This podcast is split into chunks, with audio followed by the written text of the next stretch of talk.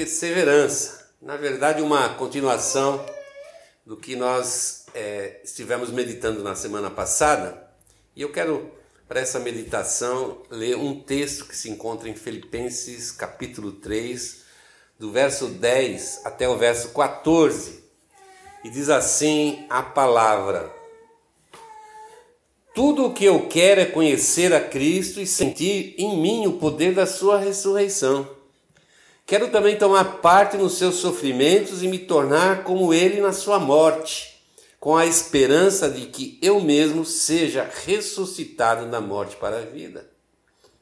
Não estou querendo dizer que já consegui tudo o que quero ou que já fiquei perfeito, mas continuo a correr para conquistar o prêmio, pois para isso já fui conquistado por Cristo Jesus. É claro, irmãos, que eu não penso que já consegui isso.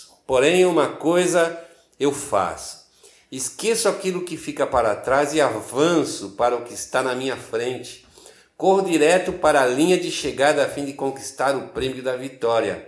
Esse prêmio é a nova vida para a qual Deus me chamou por meio de Cristo Jesus. Vamos curvar a cabeça, vamos orar. Pai, em nome de Jesus, nós primeiramente agradecemos de podermos estar nessa noite meditando num tema tão importante para a nossa vida cristã.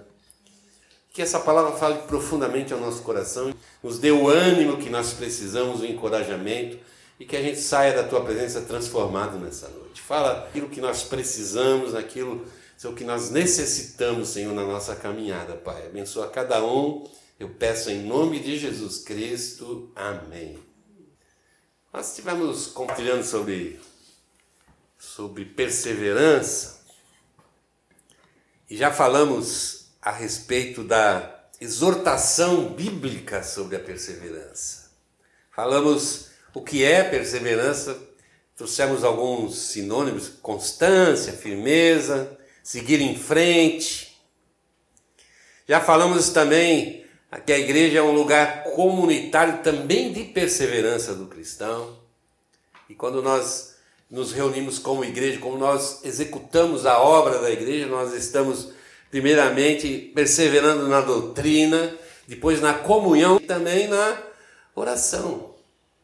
E quando eu faço isso, quando eu realmente me coloco dessa maneira diante de Deus, buscando essa perseverança coletiva, eu estou primeiramente abençoando a minha vida. Eu estou dando oportunidade de crescimento para mim mesmo. Eu, estando na parte de alguém que ministra para a doutrina ou na parte de quem recebe a doutrina, em ambos os casos eu estou crescendo no conhecimento da verdade. Então isso traz crescimento, traz amadurecimento para mim e para as pessoas que estão ao redor.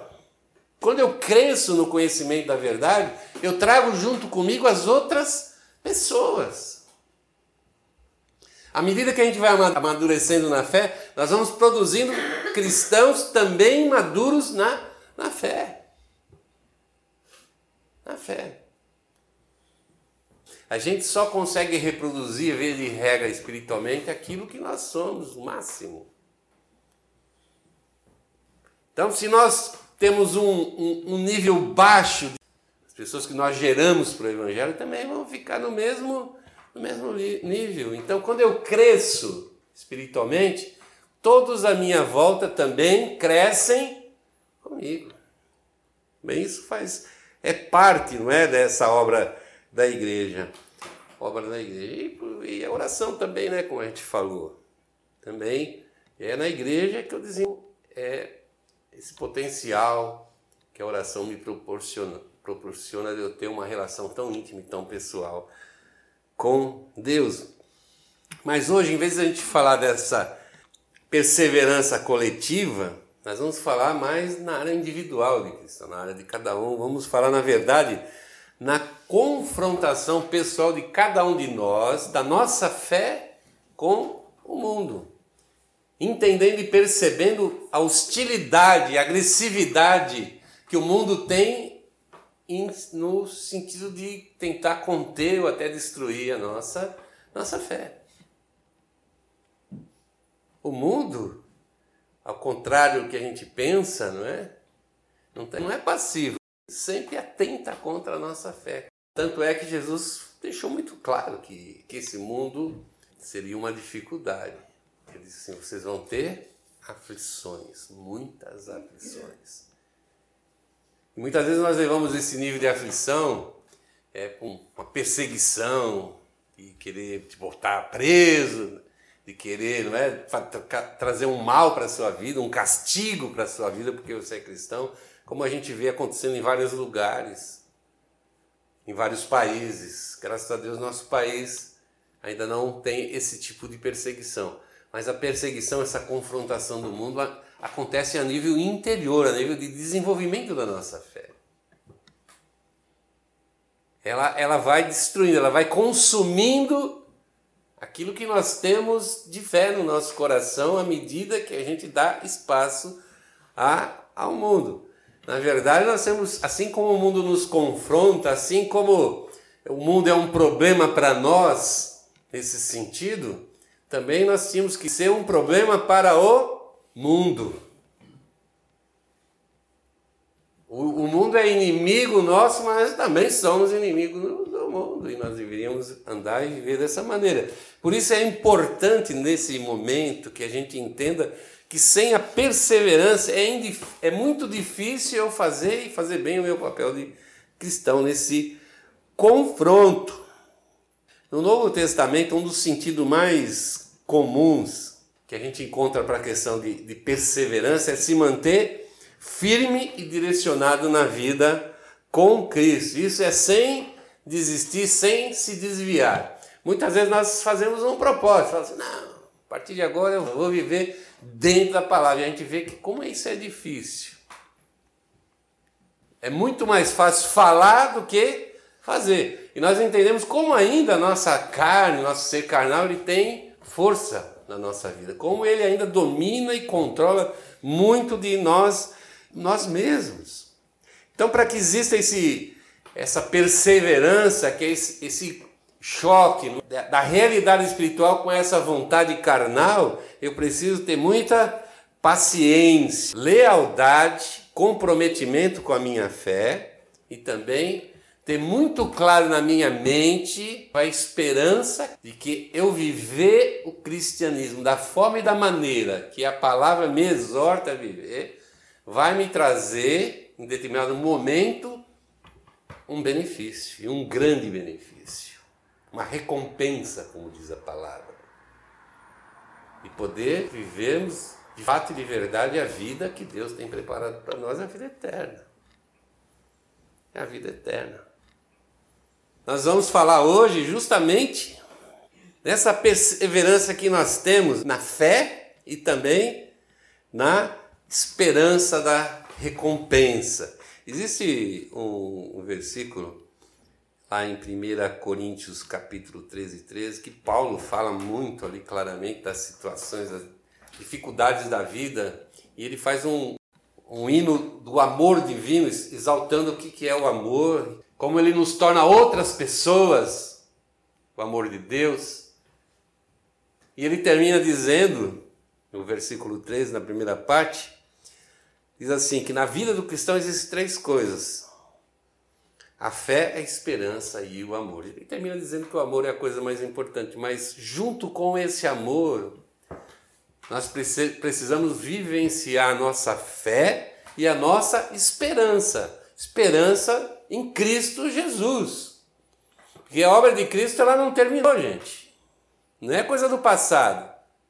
A obra de Cristo ela está em andamento, nós somos parte dessa obra. O livro de Atos, ele não terminou.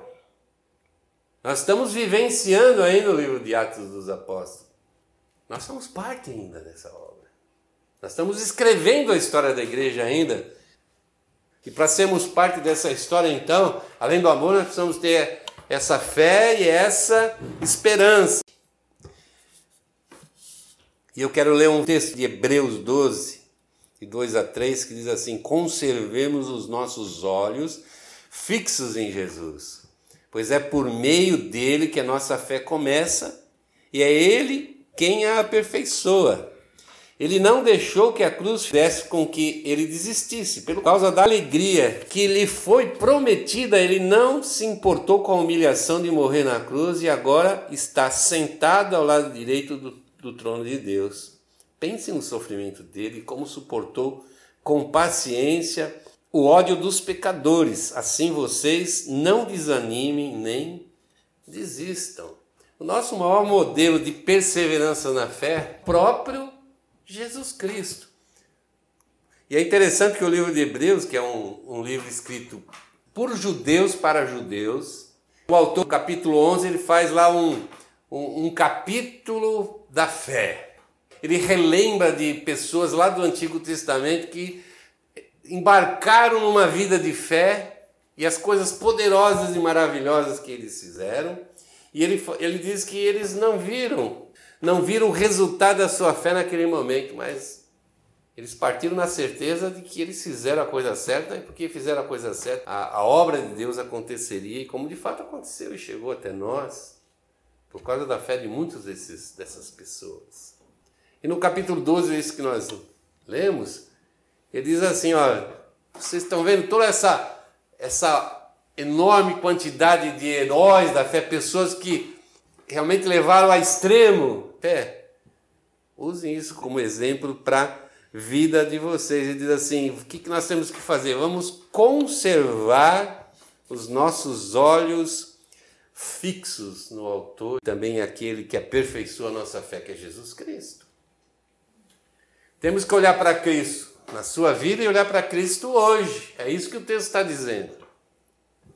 Nós temos que aprender a enfrentar situações da nossa vida é ligado a sofrimento, doença, seja perseguição, situações adversas que nos desanima, nos entristece, nos enfraquece. Pá, será que vale a pena eu insistir em ser um cristão, um servo de Deus, uma, quando parece que nada, absolutamente nada acontece à minha volta, ao meu redor? O autor aqui diz assim: olha para Jesus Cristo. Olha para Jesus Cristo. E a gente olha a vida de Jesus, e ele estava praticamente indo para a cruz. E eles totalmente absortos em outras ideias, em outras coisas, pensando quem ia ser o maior ali, quem que era mais importante, quem era o bambambam. Bam, bam, se esquecendo completamente do que Cristo veio fazer. Mais do que isso, depois de três anos e tanto de preparo, eles estavam completamente despreparados para assumir aquela obra que Cristo chamou eles para realizarem. Você olha para a igreja naquele momento, era um fracasso. Medo, incrédulos. Ainda acreditando que Jesus ia destruir o, o governo romano, ia trazer uma independência política para o povo de Israel, para o povo judeu. E é dramático isso.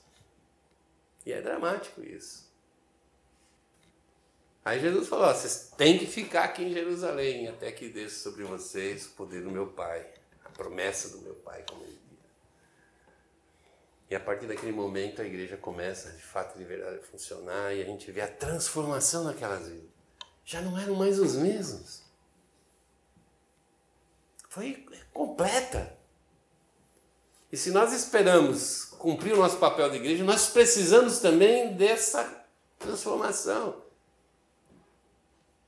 Mas eles creram, eles ficaram até o fim com Cristo. Eles ouviram a ordem de Jesus: fiquem aqui em Jerusalém. E eles ficaram. Viram Jesus Cristo subir aos céus.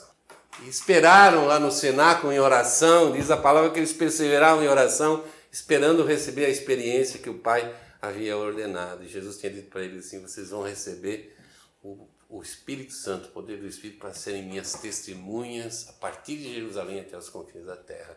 Então Jesus não deu só a ordem deles levarem o Evangelho até os confins da terra, Jesus também providenciou o poder. E esse poder só veio sobre ele porque eles creram. E esse poder vai vir sobre a nossa vida no momento que nós cremos e perseverarmos nessa nossa fé. As dificuldades da vida, esses confrontos da nossa fé, a gente não tem como contornar, não tem como a gente dar a volta e falar, não quero viver esse tipo de coisa, então eu vou fazer diferente. Não, a gente tem que manter a nossa atuada, nosso caminho como servo, como igreja, em vez de ficar morrendo de medo, de temor e tentar se desfiar desse confronto, eu acreditar que o Senhor está do meu lado e que eu faço parte da igreja de Cristo. De Cristo. Precisamos responder a esses perigos que a gente enxerga no nosso caminho de fé com perseverança. Continuar, insistir, acreditando que o Senhor vai cumprir as suas promessas. Primeiro que Ele está conosco, e um dia Ele vai vir nos buscar. O caminho das pedras foi mostrado aqui no livro de Hebreus para nós. Que é não ficar olhando para a situação da vida, mas olhar para o autor e consumador da nossa fé. Como é que eu olho para Cristo? Eu me lembro agora quando Cristo subiu aos céus, os discípulos foram olhando Jesus. E Jesus foi, subiu aos céus, diz lá a palavra, sumiu nas nuvens eles continuaram lá. Apareceu lá o anjos. O que vocês estão fazendo aqui? Ah, tamo, ah Jesus subiu, estamos vendo lá. Falou, olha, esse, esse Jesus que vocês viram subir agora é o Jesus que vai voltar. E vocês têm coisa para fazer. Então não é essa, essa ideia contemplativa. Essa ideia de eu olhar para Cristo não é uma, uma ideia contemplativa, de eu ficar, sabe? Oh, estou olhando Jesus.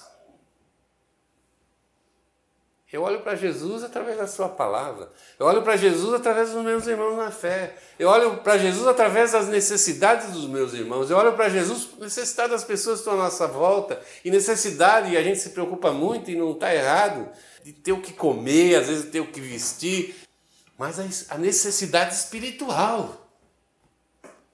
Eu acho que é muito mais fácil dar uma cesta básica do que investir o meu tempo de joelho, o meu tempo de dedicação, de visitar, de insistir, de ser mal recebido e falar amém, eu vou insistir de novo e vou perseverar e vou fazer de novo.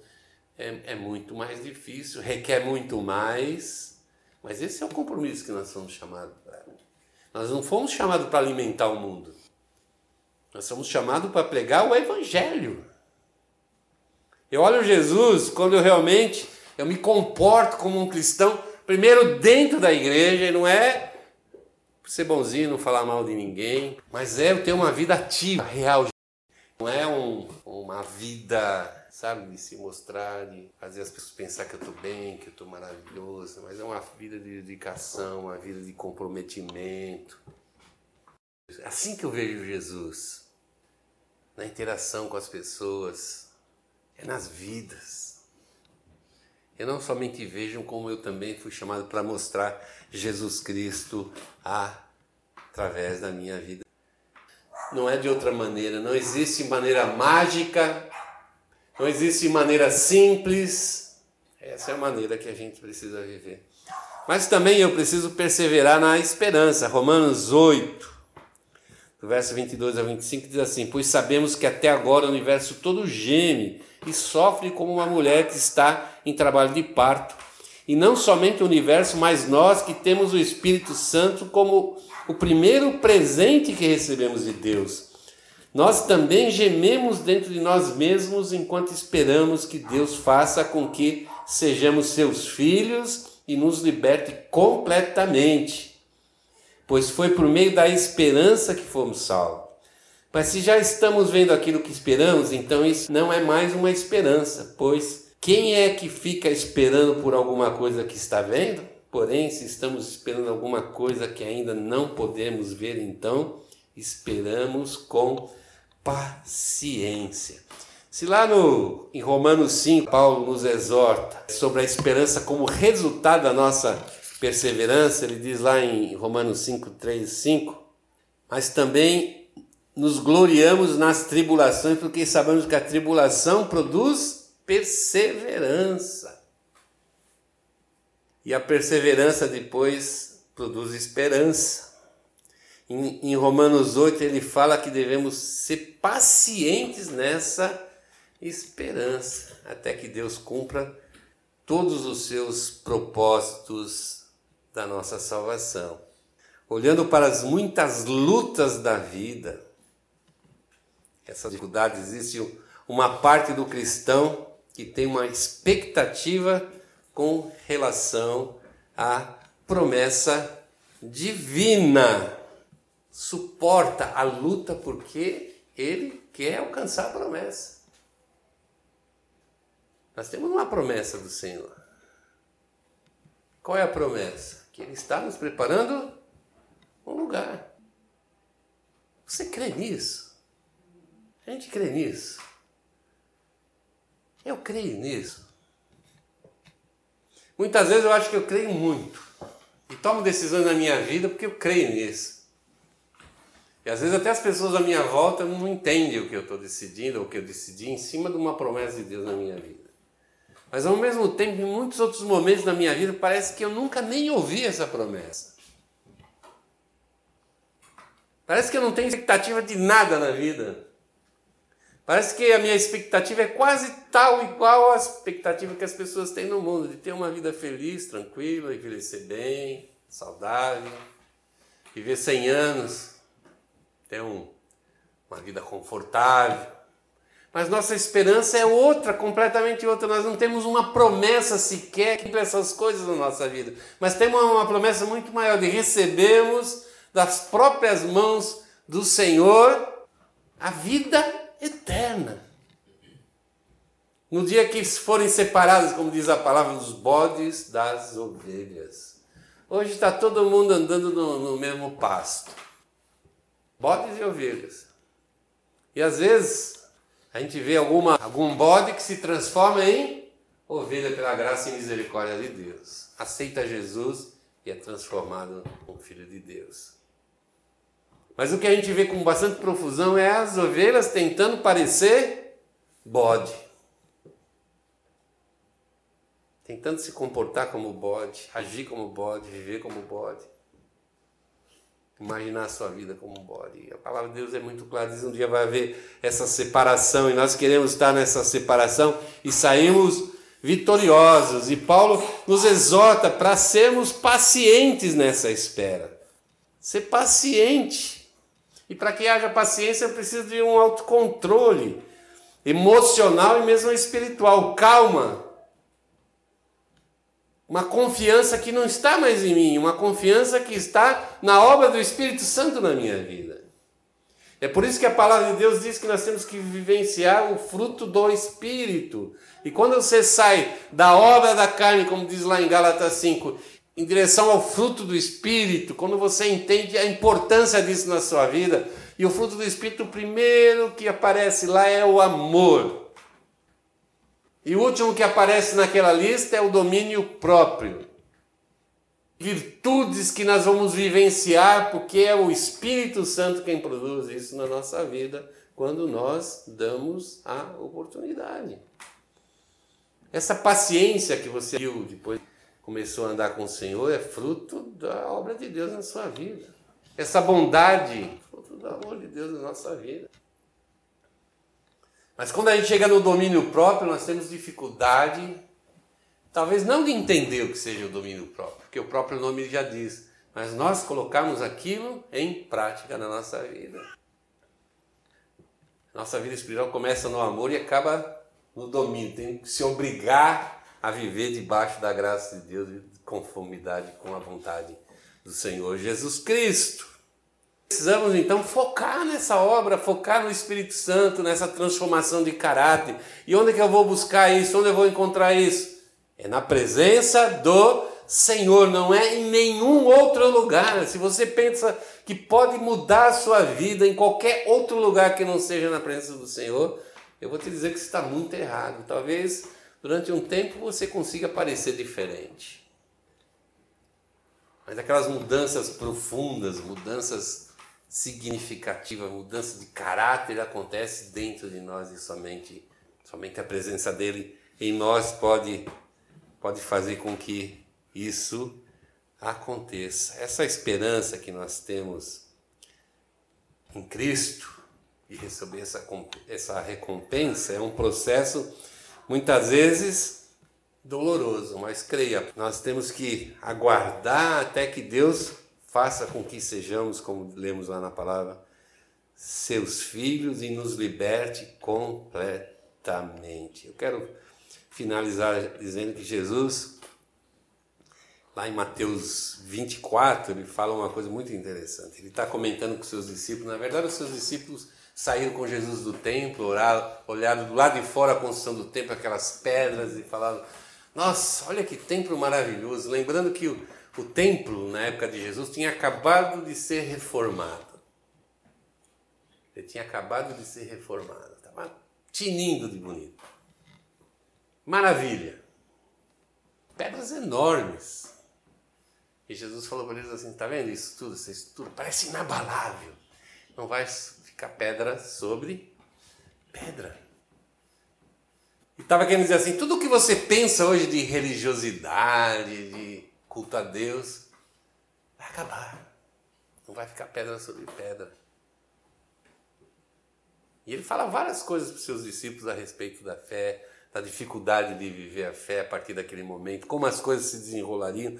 Mas o que me chama a atenção no, lá no finalzinho, no versículo 13, ele diz assim: para os seus discípulos. Vai acontecer tudo isso, mas quem ficar firme até o fim será salvo. Quem ficar firme. O que, que significa? Perseverança. É continuar, é continuar.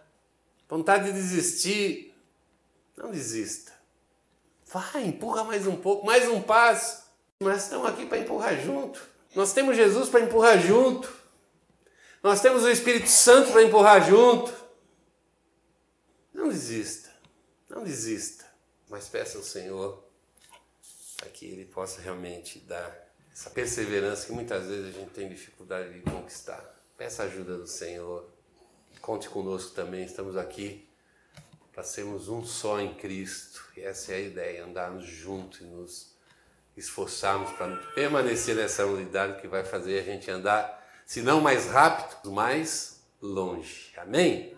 Vamos ficar de pé, nós vamos orar ao Senhor nessa noite.